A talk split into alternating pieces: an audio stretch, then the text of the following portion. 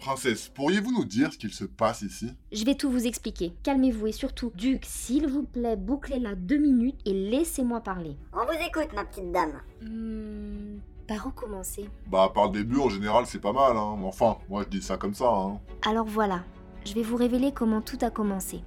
Comme vous le savez, Subla, j'ai eu une enfance assez solitaire. Je n'ai eu ni frère ni sœur, pas même un semblant de cousin ou de cousine éloignée. En vérité, ma famille est tellement petite que mon arbre généalogique pourrait tenir sur un bout de PQ.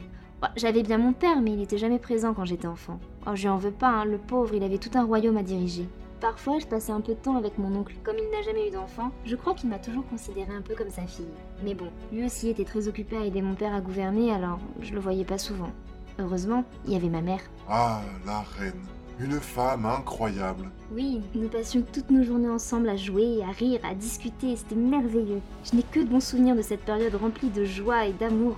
Dans notre monde, il n'y avait que nous deux, nous étions inséparables. Enfin, jusqu'à mes 11 ans.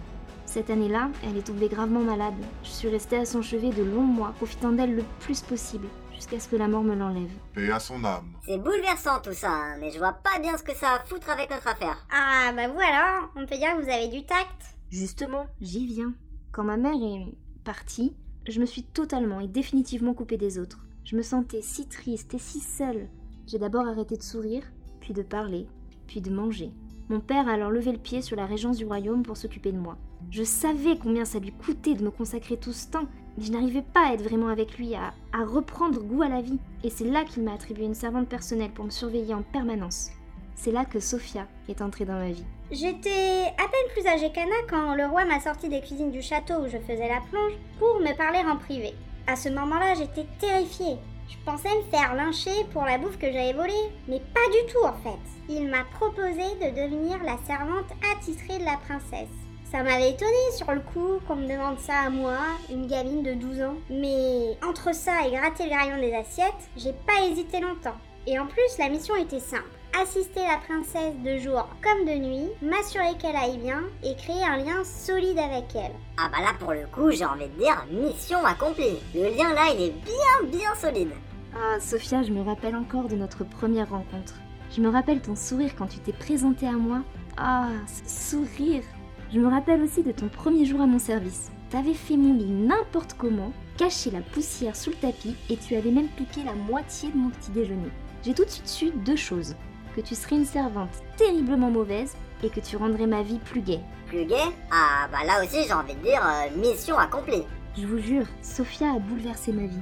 Moi qui n'avais jamais eu d'amis, je me retrouvais avec la meilleure possible. Avec elle, j'ai réappris à parler, à rire et à aimer. Au fil des années, nous sommes devenus inséparables et totalement complices. Je sais même pas quand notre relation est passée d'amitié à amour. Ça s'est fait tellement naturellement. Sophia et moi, c'était une évidence. Ah bah, c'était pas évident pour tout le monde, hein. Des années que je vis au château, j'ai rien vu, moi. Si vous n'avez rien vu, c'est parce que nous n'avons rien montré. Personne n'était au courant. Enfin, à part mon oncle. Il a toujours été une sorte de confident pour moi, toujours là pour m'écouter et garder mes secrets. Et le roi dans tout ça? Bah je savais que mon père n'aurait pas accepté cette relation. Il voulait me voir épouser un homme de prestige et moi, j'étais tombée, perdument amoureuse de ma femme de chambre. J'avais peur de lui causer de la peine, de l'affronter et surtout, bah surtout qu'il renvoie Sophia.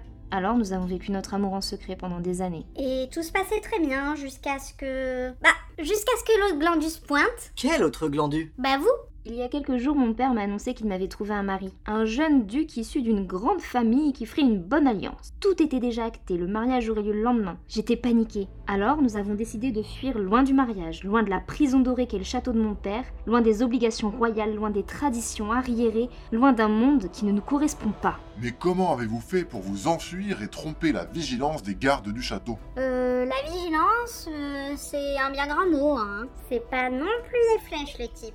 On s'est fait passer pour des employés de cuisine. Avec un tablier crasseux, une charlotte sur la tronche et du graillon autour du museau, autant vous dire qu'ils ont pas pu la reconnaître, la princesse. Et puis vous savez, hein, les gardes, on leur demande surtout de faire attention à qui ils laissent rentrer dans le château. Les gens qui en sortent, ils s'en cognent gentiment les glandes. Une fois sortis, on a retrouvé mes trois frères qui nous ont escortés jusqu'ici sans embûche. Ouais, enfin, presque sans embûche. On s'est quand même fait attaquer par des pirates. Ah oui, on les a vus aussi. Une belle brochette de champion. Ah ben, ils ont pas eu de peau. Mes frères sont dans la sécurité depuis quelques années. Ils ont l'habitude de protéger d'importants convois contre les bandits de grand chemin. Autant vous dire que c'est pas une poignée de glandus sur un rafio qui leur ont fait peur. Et puis voilà, une fois les pirates dérouillés et arrivés à terre, on a pris des chevaux pour galoper jusqu'ici. C'est une tour abandonnée que les frères de Sophia ont trouvée au détour d'une de leurs missions. Ils pensaient qu'ici personne ne pourrait nous trouver et que nous pourrions vivre notre vie anonymement. Ah bah visiblement, euh, c'était pas tout à fait au point comme plan. Écoutez, princesse, votre histoire est bien mignonne et je trouve ça adorable que vous ayez tout quitté pour votre boniche. Mais nous, on a des ordres. On doit vous ramener au château, de gré ou de force. Attention Django, derrière vous Vous me prenez pour une quiche Vous pensez vraiment que je vais me retourner Non, vraiment, attention C'est ainsi que se termine Anachronique saison 1, Mission secrète. Qui a tiré sur nos héros à l'aide de son arc Qui a été touché par sa flèche Qui va mourir dans le prochain épisode Vous le découvrirez bientôt en écoutant Anachronique saison 2, l'ère du chaos.